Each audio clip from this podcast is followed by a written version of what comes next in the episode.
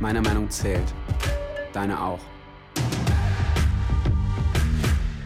Ja, vielen Dank für die freundliche Einführung und das hübsche Zitat. Hört sich ganz gut an. Ich kann mich nicht mehr erinnern, wo ich das gesagt habe. Äh, vielen Dank für die freundliche Einladung auch. Äh, freue mich tatsächlich sehr hier zu sein und vielen Dank für den Vortrag, äh, der jetzt gerade schon stattgefunden hat. Äh, es, es, reizt mich sehr, sozusagen auf vieles jetzt zu reagieren, aber das machen wir ja gleich in der Diskussion. Blöderweise müssen Sie jetzt vorher noch meinen Vortrag hören. Ich mache was ganz anderes. Ähm, und zwar werde ich jetzt nicht sozusagen das Pendant bringen, was, wie, wie würde man die deutsche Migrationsgeschichte erzählen. Das Blöde ist ja auch, dass wir das alles wissen. Es gibt eigentlich über das, was in Deutschland an Migrationsrealität da ist, so gut wie kein Wissensdefizit. Also zumindest, wenn man nicht ganz doof ist. Also das heißt, wenn man Zeitung liest, wenn man ein bisschen politisch interessiert ist, wenn man nicht die Augen verschließt, weiß man fast alles. Wenn man ein bisschen auch äh, Fachliteratur liest, weiß man auch alles. Was wir zum Teil nicht wissen, ist, wie wir eigentlich mit diesem Wissen umgehen sollen. Und ich bin ja nun nur ein Wissenschaftler, ja? also ich äh, äh Soziologe. Mich interessiert als Soziologe zunächst mal, wovon reden wir denn tatsächlich, wenn wir von Migration reden? Also so ganz einfache Fragen.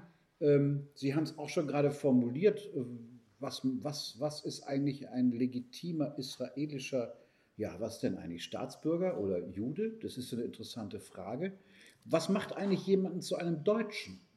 Das ist eine sehr einfach und sehr schwer zu beantwortende Frage, die auch mit Stichworten zu tun hat, über die wir schon gehört haben.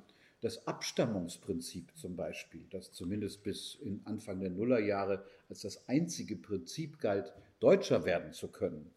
Ähm, ich selbst, ich halte normalerweise keine biografischen Vorträge, aber äh, in diesem Fall dann zumindest der Hinweis, weil Sie an meinem nicht-westfälischen Nachnamen feststellen können, dass es da so etwas gibt, was man womöglich Migrationshintergrund nennen kann, obwohl ich in Tübingen geboren bin, wo ich nie gelebt habe. Ähm, ich habe auch mal in Teheran gelebt, da war man dann eigentlich mehr noch viel deutscher als in Deutschland. Aber das kennen Sie auch alle, wenn man woanders hinfährt. Ne? Also die Briten hätte man alle mal ein halbes Jahr auf den Kontinent bringen sollen, da wären sie nicht ausgetreten. Sie wären gerne wieder zurückgegangen, aber sie wären nicht ausgetreten. Also diese Frage zu beantworten ist nicht so ganz einfach.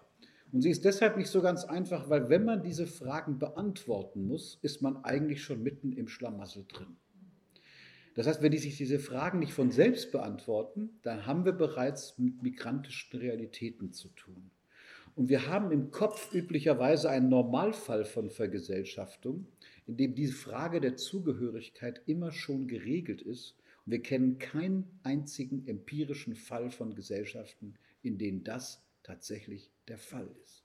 Wir haben es also mit schwierigen Fragen zu tun und im deutschen Fall mit einer besonders schwierigen Frage, weil ich rede jetzt von der Bundesrepublik Deutschland. Äh, ich mache keine weiteren historischen Exkurse, äh, nur dort, wo es also andeutungsweise nötig ist. Die Bundesrepublik Deutschland, man kann fast sagen, bis heute Migration für einen Ausnahmefall hält und nicht für einen Regelfall. Und zwar für einen Ausnahmefall in der Art und Weise, dass man sagen muss, niemand würde behaupten, dass es keine Migration in Deutschland gibt. Also am wenigsten behaupten das übrigens die, die was gegen Migration haben sondern sie würden immer sagen, dass es sich eigentlich um eine Störung von etwas handelt, das eigentlich ganz anders ist. Und ich würde auch den Sozialwissenschaften vorwerfen, dass sie viel von dem in ihren Köpfen drin haben. Der Vorwurf ist nicht, dass die Sozialwissenschaftler irgendwie migrationsskeptisch sind. Das sind sie natürlich nicht, weil wir so ein Fach, wo so viele linksliberale, gebildete Leute aus der Mittelschicht denen ja Migranten höchstens mal, ähm, wenn sie gemeinsam essen gehen oder als illegal Beschäftigte im eigenen Haushalt begegnen, sondern sozusagen die Bekenntnis, der Bekenntnis-Multikulturalismus, der ja sozusagen uns dazu bringt, zu sagen, naja, ist doch eigentlich eine tolle Sache, das mit der Einwanderung, weil man selber nicht so viel damit zu tun hat. Wir wissen empirisch ziemlich genau, Einwanderung, Migration ist stressig, es ist anstrengend, Es ist notwendigerweise anstrengend. Selbst wenn es besonders gut läuft, ist es anstrengend. Es stört tatsächlich, und zwar alle Beteiligten, auch die Einwanderer selbst. Und die Frage ist, wie eine Gesellschaft eigentlich damit umgeht. Warum ist die Bundesrepublik so stockig im Hinblick darauf, kein Einwanderungsland sein zu wollen? Dafür gibt es einige historische Gründe. Die kennen wir alle. Ähm, wenn man es mit anderen europäischen Ländern vergleicht, ist es eigentlich hochinteressant, dass vor allem die, die Möglichkeit, die eigene Kolonialgeschichte vergessen zu können, es ist ja nicht so, dass Deutschland keine Kolonialgeschichte hatte, aber durch den Nationalsozialismus und die Shoah mussten wir über die eigene Kolonialgeschichte eigentlich nicht groß nachdenken, weil das quasi davor stattgefunden hat. Haben wir eine andere Form von Reinheitsvorstellung dessen, was das eigene ist, als das etwa in Frankreich, in Belgien, in den Niederlanden, in äh, manchen anderen Ländern, sogar welche außerhalb der EU, wie zum Beispiel Großbritannien, der Fall ist. Das habe ich jetzt das erste Mal irgendwo gesagt. Irgendwo muss es mal sein. Ne? Und das ist, das ist hochinteressant, dass man sich sozusagen gegen eine Realität wehrt, die offenkundig ist. Und ich glaube, dass das viel damit zu tun hat, wie wir über Migration nachdenken. Ich will Ihnen das, was wir ohnehin wissen, wenigstens kurz benennen. Ja? Also wir sind schon ein Einwanderungsland gewesen, bevor es die Bundesrepublik gab. 11,7 Millionen deutsche Vertriebene aus ehemaligen deutschen Ostgebieten kamen in das spätere Staatsgebiet der Bundesrepublik und der DDR. Die meisten in die Bundesrepublik. Und interessanterweise hat dieser Migrationsprozess so ähnlich stattgefunden wie alle anderen danach auch. Mit großen Abwehrreaktionen, mit großen Feindschaften, mit politischen Auseinandersetzungen darüber, ob man sie will oder nicht. Der politische Anwalt der Vertriebenen war damals die CSU. Das darf ich auch als bayerischer Staatsbeamter sagen. Die CSU, wenn Sie, wenn Sie die CSU heute konfrontieren mit Sätzen, die Sie damals gesagt haben, dort war von Flüchtlingen, von Vertriebenen die Rede, dann sind das Sätze, die heute wir Linksliberale sagen, wenn es um Flüchtlinge und Vertriebene geht. Wir sind an eurer Seite, ihr müsst keine Angst haben, dass ihr hier nicht dazugehört und so weiter und so weiter. Man sieht also, die Muster sind immer wieder ganz ähnliche. Übrigens auch in Israel, wie ich zum Teil wusste, heute noch besser gelernt habe, darüber diskutieren wir gleich. Seit 1950 gab es ungefähr 4,5 Millionen Aussiedler. Der Begriff Spätaussiedler ist eine deutsche Spezialität. Spätaussiedler, das heißt diejenigen, die von deutscher Volkszugehörigkeit sind, aber keine Reichszugehörigkeit hatten und damit das Recht haben, deutsche Staatsbürger zu werden die in Deutschland ankamen und zum Teil mit ganz ähnlichen Biografien zu kämpfen hatten wie spätere Einwanderergruppen, von denen ich gleich noch etwas sagen werde. Ich habe selbst in den 1990er Jahren ein Forschungsprojekt gemacht über Siebenbürger Sachsen, eine wahnsinnig interessante äh, Gruppe im heutigen Rumänien, damals, damals heißt vor 800 Jahren, ins Königreich Ungarn ausgewandert, die äh, nach dem Zusammenbruch des Kommunismus die Möglichkeit hatten, fast alle nach Deutschland zu kommen. Wenn Sie sich angucken, wie deren Integration stattgefunden hat, dann waren es zum Teil ganz ähnliche Probleme wie Leute, deren Muttersprache nicht Deutsch ist. Die haben übrigens einen interessanten Dialekt, ich kann ihn heute noch genau ähm, identifizieren, wenn ihn jemand versucht zu verschleiern. Und ähm, interessanterweise sind sie aufgrund dieses Dialekts hier als Rumänen bezeichnet, während sie in Rumänien als Deutsche bezeichnet worden sind. Und dann kamen wir, haben wir es natürlich mit den klassischen Arbeitsmigranten, den sogenannten Gastarbeitern zu tun. Dazu will ich jetzt nicht allzu viel sagen. Wir haben, wir haben mindestens zwei große Asylzeiträume ähm, gehabt in Deutschland. Also von den Kosovo-Geschichten ist gerade schon die Rede gewesen, circa drei Millionen Menschen und die jetzige 2016 circa eine Million Menschen. Die Schutzquote ist bis zu 80 Prozent. Das heißt, die Leute kommen zwar als Asylbewerber, bleiben aber in einem anderen Rechtsstatus hier. Und man kann daraus ganz natürlich erkennen, dass die Bundesrepublik ein Einwanderungsland ist. Übrigens auch ein Auswanderungsland. Seit den 1990er Jahren kann man ziemlich genau beobachten, dass ungefähr etwas mehr als eine halbe Million Menschen, also halbe Million äh, Deutschen aus der Bundesrepublik jedes Jahr auswandern. Das ist für die meisten dann doch kein Trost aber äh, man muss es zumindest erwähnen. Deutschland ist also ein Einwanderungsland. Was bedeutet das? Es gibt in Deutschland diesen wunderbaren Begriff des Migrationshintergrunds. Das ist auch eine, würde ich sagen, sehr deutsche Spezialität. Unter einem Migrationshintergrund, das wird statistisch ziemlich genau beschrieben, wird jemand verstanden, dessen Eltern, mindestens ein Elternteil, nicht sein ganzes Leben lang deutscher Staatsbürger gewesen ist, muss selbst keine Migrationserfahrung haben. Oder natürlich all diejenigen, die tatsächlich Migrationserfahrung haben. Mein Sohn der ist 25 Jahre alt, in Münster in Westfalen geboren, hat sein ganzes Leben in Deutschland gelebt, hat einen Vater mit einem nicht-westfälischen ähm, Nachnamen, der erst zum 15. Lebensjahr deutscher Staatsbürger geworden ist. Ich bin 1960 geboren, das heißt 15 Jahre nach dem deutschen Mutterkreuz reichte eine deutsche Mutter nicht aus, um deutscher Staatsbürger zu werden. Mein Vater kam aus dem Iran, wurde 1975 Deutscher, ich auch. Wenn ich in Bayern nach meinem Migrationshintergrund gefragt werde, pflege ich üblicherweise zu antworten, dass ich mit Gelsenkirchener Abitur bayerischer Ordinarius werden konnte. Und das ist schwerer zu erklären als jegliche Form orientalischer Einwanderung, die man sich irgendwie vorstellen kann. So. Das alles wissen wir und es ist langweilig, weil das tausendmal wiederholt wird. Ich will es zumindest erwähnt haben, damit wir ein bisschen Material haben gleich. Wovon reden wir eigentlich, wenn wir über Migration reden? Ich möchte Ihnen sieben Thesen vorstellen, die soziologische Thesen, sind, die sind schlimm. Also schlimm heißt schwierig, kompliziert, abstrakt. Ich werde versuchen zu erläutern, was man damit empirisch eigentlich machen kann. Wir haben die entworfen für ein neues Forschungsprojekt, das wir gerade von der DFG finanziert bekommen, äh, in dem wir uns Andockstellen von Flüchtlingen in der modernen, in der modernen deutschen Gesellschaft angucken wollen, jenseits aller politischen, jenseits aller moralischen Vorstellungen, sondern empirisch wirklich zu sehen, wo ist eigentlich die Kontaktaufnahme zwischen Leuten, die in ein Land kommen und dem Land selbst. Weil wir diskutieren das ja üblicherweise so, als sei das Land irgendwo identifizierbar, ist es aber nicht. Und als würden die da reinkommen, tun sie nicht. Sie kommen wo ganz anders hin. So.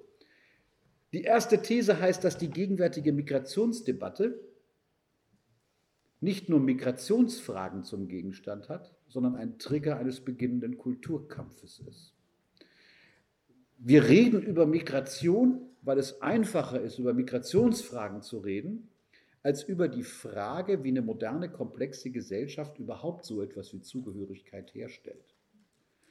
Ich versuche meinen Studierenden immer zu erklären, wenn sie was über Migration lernen wollen, dann sollen sie sich die ganzen Migranten und ihre Nachkommen und wie sie alle rumlaufen, mal wegdenken. Also auch mich, aber okay.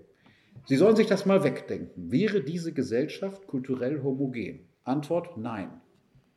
Was bedeutet das eigentlich? Das bedeutet, dass Gesellschaften ganz offenbar nicht dasselbe sind wie große Gruppen, die eine Identität haben, sondern dass Gesellschaften etwas anderes sind. Was sage ich vielleicht noch? Man kann es sehr schön am bürgerlichen Antisemitismus im 19. Jahrhundert rekonstruieren. Die größte Sünde der Juden im 19. Jahrhundert, auch schon im 18., aber da ist es besonders deutlich gewesen, die größte Sünde der Juden bestand darin, dass sie nicht anders waren. Es wäre so toll gewesen, wenn sie wirklich ganz anders gewesen wären. Ein bisschen anders waren sie schon, sie waren ja Juden. Auch identifizierbar. Übrigens waren auch die Juden, die gar keine Juden sein wollten, sondern protestantisch getauft worden sind. Richard Wagner hat ein Buch geschrieben über Mendelssohn Bartholdy, dem wir die meisten großen Bachwerke verdanken. Also bürgerlich-protestantischer geht es eigentlich gar nicht.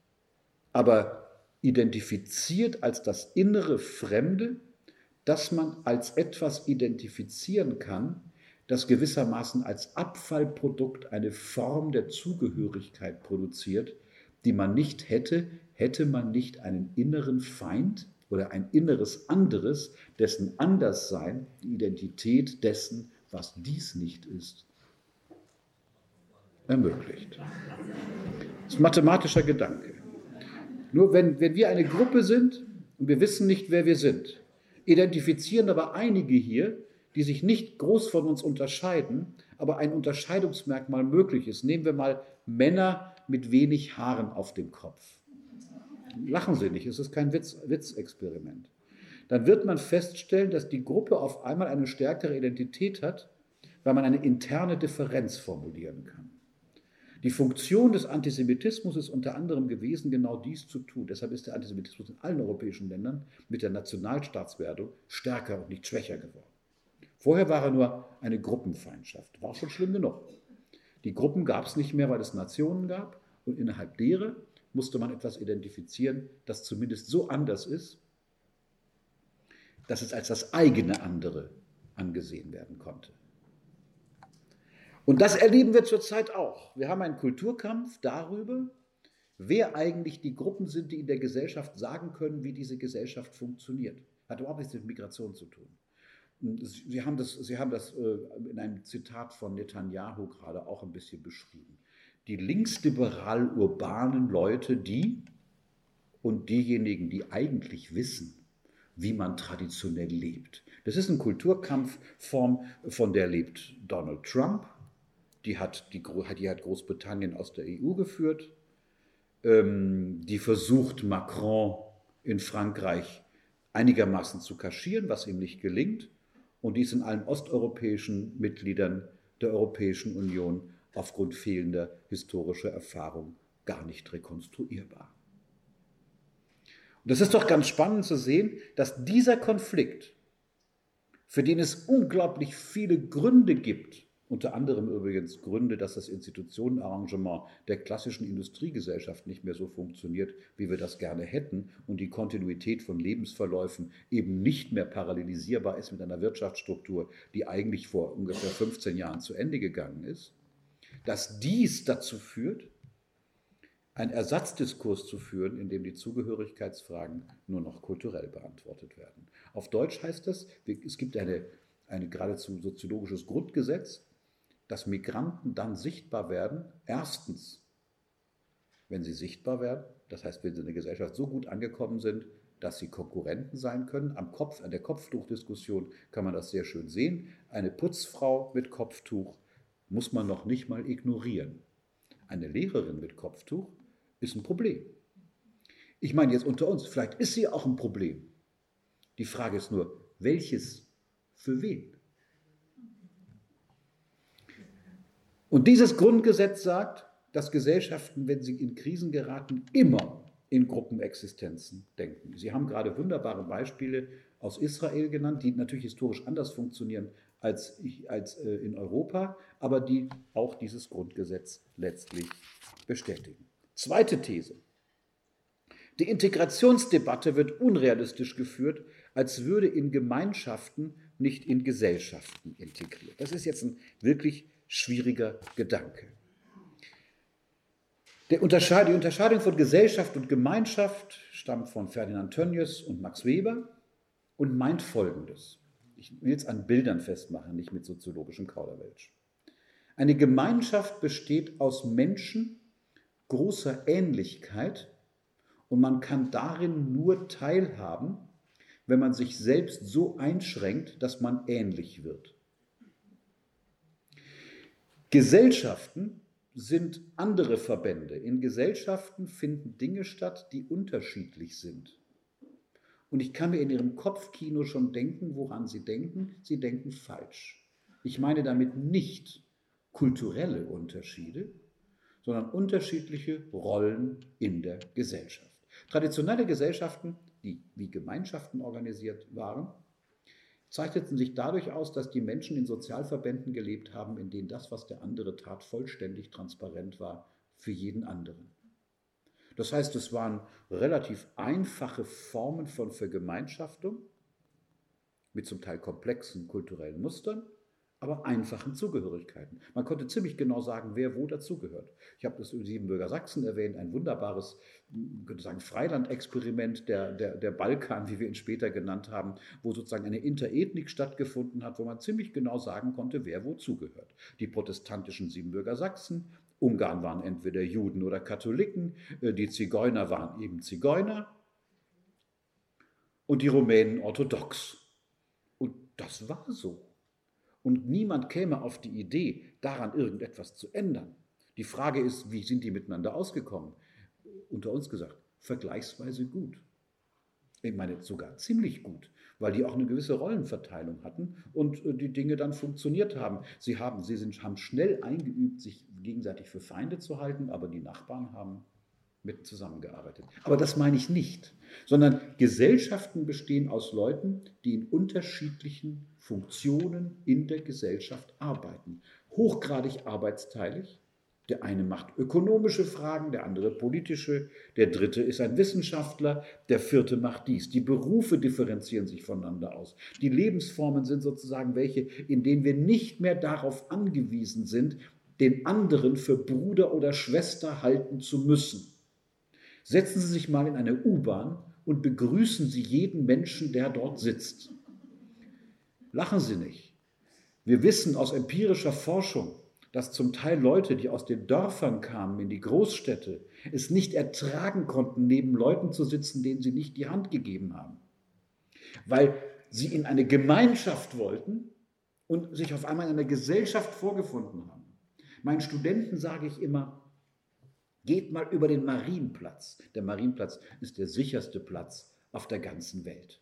Und trotzdem ist er bedrohlich, weil dort nur Fremde rumlaufen. Und es ist scheißegal. Also zurzeit nicht ganz, wenn Chinesen da sind, aber sonst ist es eigentlich egal. Naja, Sie sehen doch, Sie sehen an Ihrer Reaktion selbst, ich habe es provoziert, dass genau diese Zurechnung eigentlich bekannt ist. Wir wissen, wovon wir reden. So, die gehen über den Marienplatz, niemand erscheint ihnen bedrohlich, weil wir in einer Gesellschaft leben. Wir wollen vom anderen nichts wissen. Gelungene Vergesellschaftung ist Indifferenz dem anderen gegenüber. Völlige Indifferenz. Nur in Krisenfragen stellen wir, fragen wir dann, was uns eigentlich zusammenhält. Empirisch gesehen hält uns eigentlich nur die Praxis der Gesellschaft zusammen. Wir wissen, dass eine Gesellschaft, in der die Leute ihr Auskommen haben, ich meine nicht das materielle Auskommen, sondern eine gewisse Erwartungssicherheit, in der sie leben können, die Selbstthematisierung kollektiver Identität eigentlich nicht nötig ist.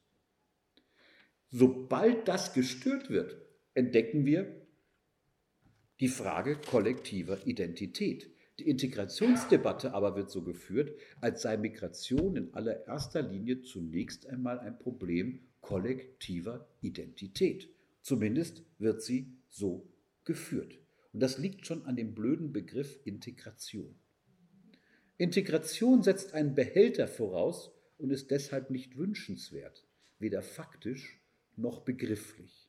Ich empfehle, gegen Integration zu arbeiten. Integration ist ein mathematischer Begriff. Integriert ist ein System dann, wenn die Teile des Systems sich selbst so einschränken, dass der Bestand des Gesamten nicht gefährdet wird. Das heißt Integration. Also Integra Sie, Sie, kennen technische Integration. Ja? Also wie integriert man ein technisches Gerät in ein anderes technisches Gerät? Man muss zum Beispiel dafür sorgen, dass die Ausgangsspannung, wenn es elektrisch ist, gleich ist. Man kann nicht einfach, also sagen wir mal so, fremde Apparate sind schlecht für die Integration. Die Integration setzt also voraus, dass wir Sozialverbände haben, in denen alle dasselbe tun.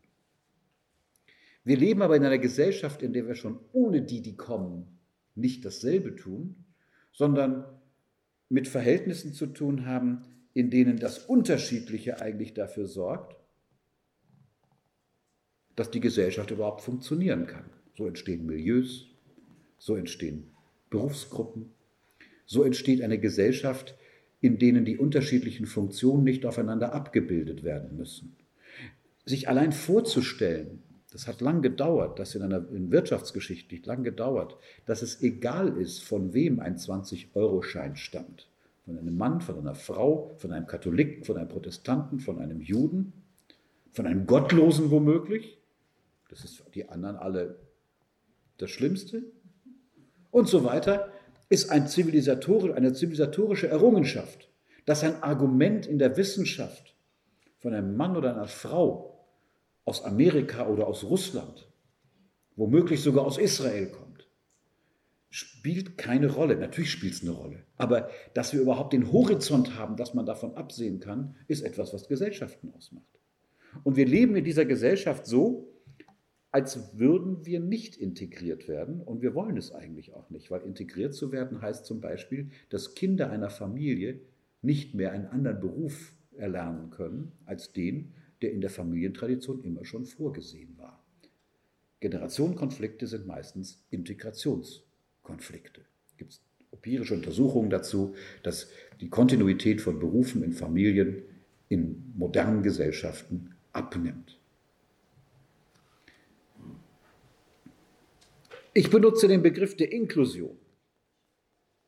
Inklusion in moderne Gesellschaft ist eine unkoordinierte Form multipler Andockstellen und Ausdruck gesellschaftlicher Komplexität. Das erkläre ich Ihnen jetzt.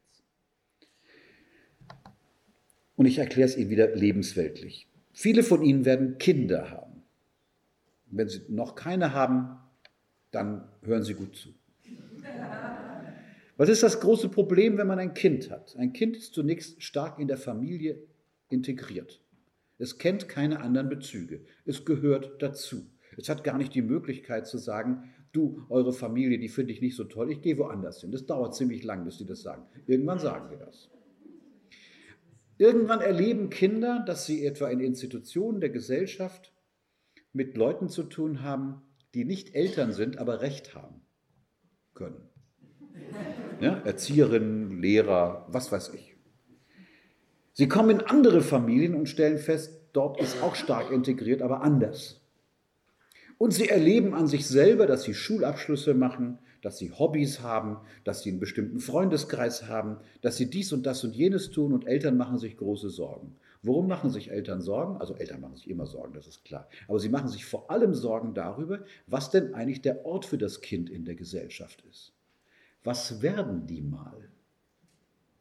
Finden die einen angemessenen Partner oder Partnerin? Oder sagen wir, hoffentlich finden sie keinen, weil man da vielleicht viel besser lebt, weil man das selber so erlebt hat. Oder wollen sie hier leben oder dort? Welchen Beruf sollen sie denn eigentlich wählen? Bleiben sie religiös oder werden sie religiös? Also alles Fragen, womit ich sagen will, für deren Lösung eigentlich nichts vorgesehen ist. Es gibt für niemanden in modernen Gesellschaften einen Platz. Mein Sohn, 25, wird er nächste Woche, ähm, macht jetzt erstes juristisches Staatsexamen. Das ist nicht schlecht für die Beantwortung dieser Fragen. Juristen werden gesucht. Wie nee? Hier vielleicht nicht, da wo ich herkomme schon. Und ich will damit jetzt sozusagen, ich, ich will sozusagen etwas, etwas runterbrechen. Die Frage, ob er Jurist wird oder nicht, ist durch die Praxis beantwortet worden und nicht durch die Struktur der Gesellschaft selbst. Es gibt bestimmte Wahrscheinlichkeiten, dass mein Sohn eine akademische Ausbildung bekommt, ist wahrscheinlicher, als dass er eine Lehre macht oder gar ungelernt in den Beruf geht, weil es die Gesellschaft natürlich so strukturiert ist, dass die Wahrscheinlichkeit steigt, dass man äh, Bildungshintergrund, das Bildungshintergrund sich vererbt. Das ist klar. Aber was? Dafür gibt es keine Orte. Und wenn wir die moderne Gesellschaft tatsächlich immer noch so beschreiben, als gäbe es diese Orte, haben wir keine Möglichkeit, Migration zu verstehen. Also alle Ihre Beispiele, wir werden das gleich diskutieren, die zeigen genau das, dass Migranten und Migrantinnen und vor allem Migrantengruppen einen Ort in der Gesellschaft suchen müssen, der vorher nicht da war. Und deshalb muss man empirisch viel genauer darauf achten, tatsächlich diese multiplen Andockstellen sich anzugucken, weil diese Gesellschaft unglaublich komplex ist. Sie kriegen es jetzt einmal richtig soziologisch besorgt. Hier nämlich. Was heißt Komplexität? Das ist die gleichzeitige Bearbeitung unterschiedlicher Aufgaben, die nicht mehr kausal, sondern in Form von Wechselwirkungen und gegenseitigen Ermöglichungsbeziehungen aufeinander bezogen sind. Das war didaktisch sehr wertvoll, dass ich nicht alles direkt drauf gemacht habe. Ich will damit nur sagen, das ist eine Parabel auf moderne Lebensverhältnisse. Wenn Sie Integration mit Migrantinnen und Migranten machen, dann werden Sie feststellen, dass Sie gleichzeitig unterschiedliche Probleme lösen müssen. Jemand hat einen Arbeitsplatz und damit sind alle anderen Probleme noch nicht gelöst. Der Rechtsstatus ist zum Teil nicht gekoppelt an die Möglichkeiten dessen, was ein Arbeitsmarkt hergibt. In der Flüchtlingsdebatte ist das ein hochinteressantes Thema. Die Leute wollen arbeiten, dürfen nicht. Manche dürfen arbeiten, wollen nicht, weil sozialstaatliche Möglichkeiten Ersatzmöglichkeiten bieten. Das sind alles Dinge, die nicht miteinander koordiniert sind. Je linker die Leute sind, also politisch, desto mehr wollen sie es zentralistisch koordinieren, zum Scheitern verurteilt und nicht wünschenswert. Je rechter sie sind, umso eher sagen sie, seht ihr, es gibt keinen Platz für sie. Je schlauer sie sind, desto eher merken sie, dass, es, dass wir da nicht nur über Migranten reden, sondern über die moderne Gesellschaft selbst. Um dann festzustellen, dass wenn wir Integration, das, was man zumindest so nennt, wirklich wollen, wir realistischere Vorstellungen darüber haben müssen, worin wir die Leute eigentlich integrieren oder eben inkludieren. Dass dabei natürlich kulturelle Fragen eine ganz entscheidende Rolle spielen, kann man daran erkennen, dass sie nicht jeden überall hinsetzen können. Was in der Flüchtlingsdebatte zum Beispiel niemals gelungen ist. Und ich rede jetzt nicht über Kultur als die großen Dinge. Der Islam gehört nicht zu Deutschland. Ja, Mai, natürlich gehört er nicht zu Deutschland. Der Katholizismus übrigens auch nicht. Sondern die spannende Frage ist, wie voraussetzungsreich das ist, dass wir diese Orte kennen oder finden. Meine Frau arbeitet bei einem Bäcker und ist da unter anderem größeren Bäcker und ist unter anderem zuständig für Flüchtlingsintegration. Die haben dort äh, äh, Lehrlinge, sagt man heute nicht mehr, Auszubildende, die, ähm, die dort ausgebildet werden, was war sonst. Und das ist schon schwierig genug. Noch schwieriger ist es festzustellen, dass die Voraussetzung, in der Gesellschaft einen Ort zu finden, an Bedingungen geknüpft ist, die die Leute selber nicht herstellen können. Die zum Beispiel feststellen, dass sie aufgrund kultureller Traditionen nicht daran gewöhnt sind, dass eine Ausbildung drei Jahre dauert. Das, sind, das ist eine Banalität. Also die Länder, aus denen die Leute jetzt gerade gekommen sind, dauert eine Ausbildung zum Teil ein halbes Jahr. Und jetzt wird man sagen, ist ja nicht so schlimm, dann machen sie halt drei Jahre. Schon das, das ist eine Banalität, da kann man kein, keine große Geschichte dazu erzählen. Schon das ist schwieriger, als man denkt. Also es geht nicht um die großen kulturellen Geschichten. Die braucht man immer nur dann, wenn man bei dem anderen nicht weiter weiß. Sondern wir brauchen eigentlich die Frage der Passgenauigkeit, die wir brauchen, die es aber nicht gibt. So, und ich erzähle Ihnen das nur deswegen, weil man daran sehr schön sehen kann, dass die gesamte Migrationsdebatte eigentlich fehlläuft, wenn sie das, was dort als Streit formuliert wird, wirklich ernst nimmt. Ich fand das toll an Ihrer Beschreibung, dass Sie etwa diese unterschiedlichen Gruppen beschrieben haben und gleichzeitig mitgeliefert haben, dass dafür sozusagen operative Milieus entstanden mussten, in denen bestimmte Dinge wahrscheinlich, wahrscheinlicher sind als andere. Also dass etwa Menschen nach Israel kommen und keine Notwendigkeit besteht, Hebräisch zu lernen, also die russischen Einwanderer, was ja eigentlich dem Narrativ radikal widerspricht.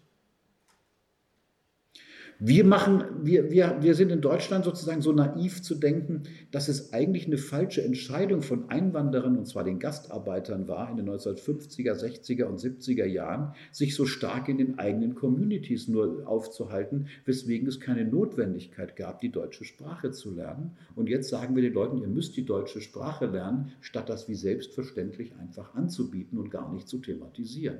Weil übrigens mein Sohn musste auch Deutsch lernen. Ja, also wir haben das nie entschieden, aber der hat es ganz gut gelernt. Kleiner Wermutstropfen, er spricht das mit so einem kleinen Münchner ähm, Dialekt, würde ich das nicht sagen, aber so einer Sprachmelodie, während meine Frau und ich ja eher so von der westfälischen Sorte sind. So. Fünfte These. Problematische migrantische Milieus sind zu stark integriert. Hört sich komisch an, ne? Es gibt problematische migrantische Milieus, es auch andere problematische Milieus übrigens auch. Ich rede jetzt nur über die migrantischen. Problematische Milieus sind immer stark integriert. Wissen Sie, was stark integriert heißt? Dass jede Regung, die der Mensch hat, auf ein Merkmal zurückgeführt wird. Diese schöne Rede vom jüdischen Leben in Deutschland, das ist auch eine schöne Formel, ja meint eigentlich, ihr Juden dürft Juden sein, Aber ihr müsst eigentlich darum kämpfen, dass ihr nicht überall nur der Jude seid. Verstehen Sie, was ich meine? Das ist eine unglaublich schwierige Frage. Also, das heißt, eine Art von Normalität ist dann hergestellt, wenn die Information, dass jemand, jetzt nehmen wir Jude einfach nur als Platzhalter für alles mögliche andere. Also im, im Kaiserreich reichte in verschiedenen Bereichen Katholik zu sein. Das ist was ganz Ähnliches. Dass über dieses eine Merkmal der Rest der Person vollständig beschrieben ist. Das ist das Krisenphänomen schlechthin. Und ähm, eine Integration einer Gesellschaft, nicht von Migranten, einer Gesellschaft kann erst dann stattfinden, wenn wir das, was ich Ihnen vorhin erzählt habe, dass wir Desintegration bzw. Indifferenz im modernen Alltag lernen, bedeutet, dass wir von diesem Merkmal absehen können. Es war in Deutschland eine, eine riesengroße Frage, dass Leute mit dunklerer Hautfarbe in Bereichen auftauchen, in, denen sie, in die sie eigentlich nicht hingehören. Das sind ironische Formulierungen. Ja? Und inzwischen fallen sie uns an bestimmten Situationen nicht mehr auf. Das Interessante bei Integrationsfragen ist, was wir nicht sehen. Moderne Gesellschaften funktionieren nur dann, wenn wir das meiste an der Person nicht sehen müssen. Die Älteren unter Ihnen werden sich daran erinnern, was für einen starken Informationswert es hatte, ob jemand in dieser Gesellschaft katholisch oder evangelisch war. Also meinen Studenten versuche ich das immer zu erklären, zu sagen, dass sich der Begriff der Mischehe verändert hat. Mischehe hieß damals Protestant und Katholik zusammen. Heute heißt Mischehe Mann und Frau. ja, ist lustig, ne? Aber es ist sozusagen ein Hinweis auf den kulturellen Wandel, was wir nicht mehr sehen. Ich würde sagen, in der jungen Generation gibt es viele, die wissen gar nicht mehr, ob sie eher protestantisch oder eher katholisch waren und was das eigentlich bedeutet. Ich bin übrigens katholisch, sehr bewusst Kulturkatholik. Aber das ist eine interessante Form, bei der wir feststellen, dass Modernisierung von Gesellschaften bedeutet, dass diese Form indifferenter wird und gleichzeitig eine besondere Bedeutung bekommt. Darüber würde ich gerne mit Ihnen gleich über Israel reden, weil manche der Antezedenzbedingungen, die etwa in Europa gelten, hier natürlich nicht gelten, weil man von diesen Merkmalen niemals wird absehen können, weil das Grundnarrativ der Gesellschaft eben nicht nur ein politisches ist.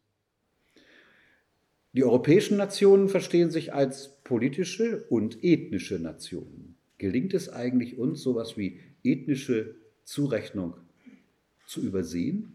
Wenn ich noch eine zweite persönliche, das ist, das ist schon fast inflationär, Bemerkung mache ich bei Vorträgen normalerweise nicht. Ich habe ja diesen komischen Nachnamen ne? und dann auch noch diesen komischen Vornamen, der germanischer gar nicht geht. Mein zweiter Vorname ist übrigens Michael, der Schutzheilige der Deutschen. Das spielt im, spielte in meinem Leben nie eine Rolle, nie. Also ich kann auf keine einzige Situation zurückgreifen, dass es irgendeine komische Frage nach diesem Nachnamen gab. Also man fragte, wie man ihn schreibt. Okay. Aber das nie. Das ist eine interessante Frage, wem gelingt das eigentlich in der Gesellschaft? Das hat viel mit einem bestimmten Milieu, das hat viel mit einer bestimmten Schicht, das hat viel mit einem bestimmten Habitus, das hat viel mit einem bestimmten Ressourcen in der Gesellschaft zu tun. Andere, es hat übrigens auch mit dem Geschlecht zu tun. Für Männer ist es vielleicht einfacher als für Frauen. Aber spannend ist, unter welchen Bedingungen eigentlich dieser, dieses Merkmal nicht verleugnet werden muss und gleichzeitig keine Rolle spielt. Das wäre das, was gelungene Formen von Migrationsgesellschaften ausmacht, die dann übrigens keine Migrationsgesellschaften mehr sind. Also, ich würde damit sagen, Migrationsgesellschaft wäre ja auch irgendwie ein Fehler zu denken, dass das eigentliche Merkmal der Gesellschaft das Migrantische der Gesellschaft ist. Für Rechte ist das der Fall. Das ist das Geschäftsprinzip. Also so ähnlich wie die zynisch gesagt haben, Gott sei Dank gibt es den Iran, der uns auslöschen will, was ein kluger Gedanke ist, ein gemeinsamer Feind schließt zusammen, ist für alle, die heute eigentlich gegen Modernisierung von Gesellschaften sind, sind Migranten der größte Segen, den man sich nur denken kann, weil sie genau das symbolisieren, was sie faktisch nicht symbolisieren, aber kulturell darstellen können. Nämlich, dass alle Kategorien durcheinander geraten. während ja in modernen Gesellschaften ohnehin alle Kategorien durcheinander geraten sind. Sechste These, kulturelle Differenzen können nur praktisch, nicht aber intellektuell oder konfessionell bearbeitet werden. Der größte Fehler von Intellektuellen ist in diesem Gebiet, dass sie glauben, dass man kulturelle Differenzen intellektuell aus dem Weg schaffen kann. Ne? Also das machen auch gerne so Begegnungsstätten. Wir setzen einen Juden, einen Protestanten, einen Katholiken und einen Schalke-Fan zusammen. Ich wäre der Schalke-Fan. Und wir versuchen mal zu sehen, ob die sich verständigen können.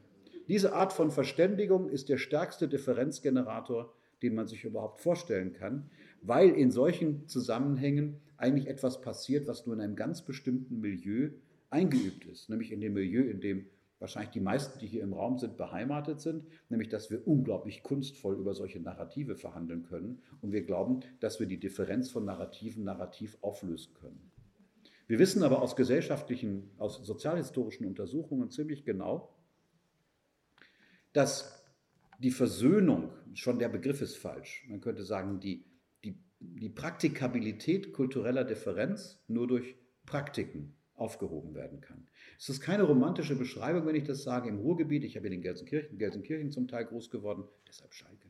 Ähm, Im Ruhrgebiet war es hochinteressant, dass die Leute außerhalb der Arbeit von den Türken nichts wissen wollten. Die Türken übrigens auch nicht von den Deutschen. Das fanden beide nicht schlimm. Aber sie haben eine Form gefunden unter Tage, sich aufeinander zu verlassen. Das ist eine harte Arbeit, da geht es ums Überleben, geht es um Handgriffe, bei denen das stattfindet. Und ich habe den Satz so oft gehört, und es gibt Forschung dazu, es ist hochspannend, hochspannend, die sagen, da unten sind wir alle Türken. Also weil wir so dunkel sind und alles sozusagen nicht sichtbar ist. Und das hört sich an wie eine blöde Geschichte. Und das ist eine blöde Geschichte und das ist das Tolle daran, weil sie in der Lage ist, gewissermaßen äh, vor sich selbst zurückzutreten und festzustellen, dass die eigentliche Handlungsintegration auf ganz anderen Gebieten als auf den kulturellen Gebieten stattfindet. Kulturelle Konflikte entstehen eigentlich erst dann, wenn die Nachkommen dieser Leute unter Tage, die ja nicht mehr unter Tage arbeiten können, weil die Zechen zu sind, jetzt akademische Ausbildungen bekommen und dann irgendwo sitzen wo sie sich anders unterscheiden. Das wird mindestens zwei Generationen dauern, bis das weg ist. Wer erwartet, dass das schneller geht, ist naiv. Es kann nicht schneller gehen. Zwei Generationen wäre schnell. Und das, ich will Ihnen damit nur zeigen, dass wir einen falschen Diskurs führen, wenn wir tatsächlich etwa auf die jüdisch-christliche Tradition oder so etwas äh, uns beziehen und sagen, aber es gibt doch Gemeinsamkeiten, die uns und so weiter. Das ist alles Unsinn. Das ist theologisch ist eine interessante Frage, was das eigentlich bedeutet. Aber es ist totaler Unsinn zu glauben, dass über die Konsentierung auf solch einem abstrakten kulturellen Gebiet auch nur ein einziges alltägliches Problem gelöst wird. Man sollte sich besser die Praktiken angucken, die auf Straßen zum Beispiel stattfinden auf Straßen stattfinden, würde bedeuten, wo entsteht eine Interethnik, die sich selber nicht mehr als Interethnik wahrnimmt, sondern nur noch der, der Ethnologe, der Sozialforscher, der in die Viertel geht und sich das anguckt. Andersrum, wo entstehen subtile Konflikte, in denen die Leute ganz offensichtlich ihre Stereotype nicht loswerden. Ähm, es war vorhin davon die, davon die Rede, ich weiß nicht, wer es gesagt hat, es gäbe simplifizierende Stereotype. Es gibt auch die komplexen Stereotype, die sind noch viel schlimmer. Die kann man nämlich zitieren.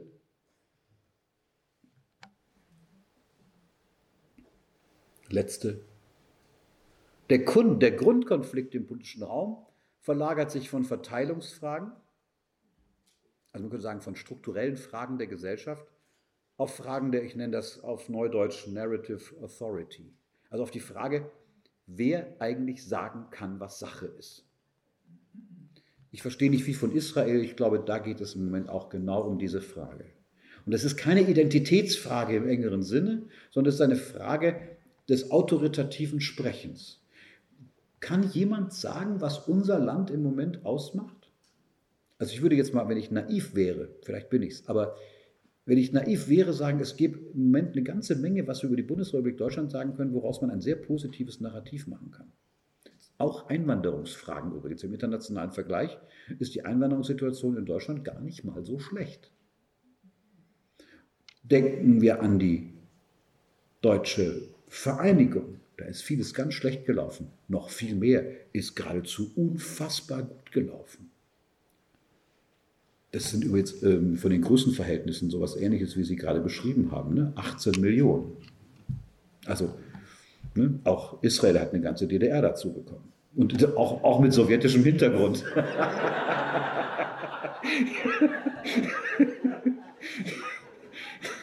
ja. Und, und das, das ist ganz spannend zu sehen, dass, dass, dass wir darunter leiden, dass die Dinge identifizierbar sind und gleichzeitig Strukturen ganz gut funktionieren. Und ich mal unter uns gesagt, das, was man die, das, das Selbst, Selbstverhältnis zur eigenen Geschichte nennt, das, wo vieles falsch gelaufen ist, ist auch vieles erstaunlich identitätsstiftend gelaufen. Nur deswegen opponieren die Rechten so stark dagegen weil das vielleicht das stärkste Narrativ ist, das auch international über die Bundesrepublik Deutschland funktioniert. Im Übrigen von vielen Migranten-Communities wahnsinnig positiv aufgenommen und selbst identitätsstiftend geworden. Ich will, nur, ich will jetzt gar nicht irgendwie romantische Geschichten erzählen. Ich will sagen, das ist schon sehr kontingent, wer eigentlich was über das Land erzählen kann. Aladin El-Mafalani, der Soziologe, den Sie sicherlich kennen, das Integrationsparadox geschrieben hat, einer meiner besten Freunde übrigens auch, der bringt das auf, auf, die, auf die Formel zu sagen, dass wir uns über diese Fragen streiten, ist eigentlich ein positives Signal für die Integration einer Gesellschaft. Die Juden des 19. Jahrhunderts in Deutschland konnten sich nicht mit der Mehrheitsgesellschaft darüber streiten. Sie hatten nur zwei Möglichkeiten. Starke Integration in die eigene Community, die dadurch erst entstanden ist übrigens, oder Totalanpassung an ein Außen, das ihr dann ein bis zwei Generationen später um die Ohren gehauen wurde, von den Nazis nämlich.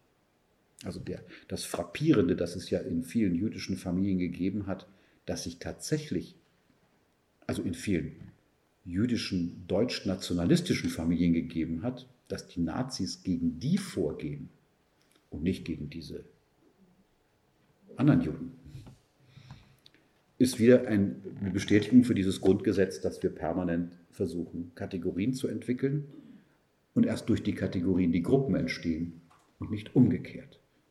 Also ihre Beschreibung in Israel der westlichen und östlichen Formen des Judentums das ist ja fast auswechselbar mit fast allen anderen Großkategorien, die man kennt, in denen äh, es geradezu beliebig ist, welche Eingrenzungs- und Ausgrenzungskategorien man tatsächlich verwendet und im politischen Raum dies oder jenes zur richtigen Zeit instrumentalisiert werden kann.